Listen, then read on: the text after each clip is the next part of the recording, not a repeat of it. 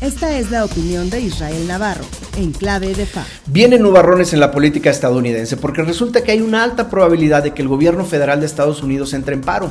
¿Qué quiere decir eso? Que todas las agencias y empleados que no sean de carácter esencial suspenderán actividades hasta que el Congreso llegue a un acuerdo sobre el presupuesto de egresos. Es decir, que si para el próximo sábado a las 11.59 de la noche no hay consenso en 12 iniciativas sobre el gasto público, a partir del domingo primero de octubre, más de 4 millones de empleados federales se a su casa sin sueldo. ¿Por qué están en este punto? Por dos razones. Primero, por la postura administrativa de los republicanos que exigen mayores recortes al gasto.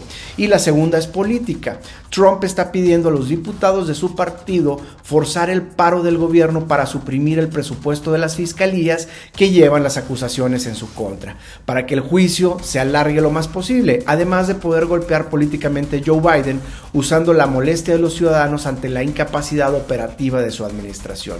Y ojo, esta no es la primera vez que el país ha estado en esta situación. Desde 1976 ha habido 22 veces en las que el gobierno ha tenido que suspender actividades por desacuerdo en el presupuesto de egresos.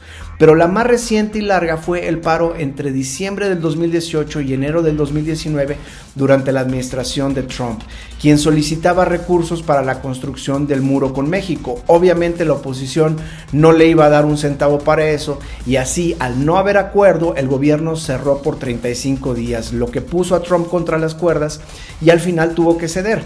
Ahora Trump la está aplicando al revés porque cada día que el gobierno esté en paro significa desgaste para Biden. Con estas condiciones políticas, un ambiente exacerbado de campaña y la polarización ideológica que rige al país, es difícil que haya negociaciones de buena fe.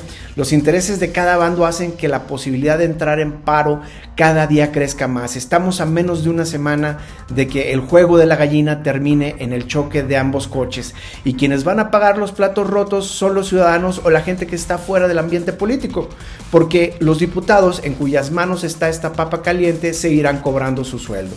Por lo pronto, el mundo financiero ya se está preparando para el impacto del paro gubernamental, que seguramente se verá reflejado en la caída de las bolsas, porque por más liberal que sea el mercado, para que las empresas prosperen necesitan un gobierno funcional. Vamos a ver cuánto tiempo pasa antes de que haya un acuerdo y a ver quién aguanta más con el agua al cuello. Esta es sin duda una prueba de resistencia política. Yo soy Israel Navarro y les recuerdo mi Twitter arroba Navarro Israel. Nos escuchamos a la próxima.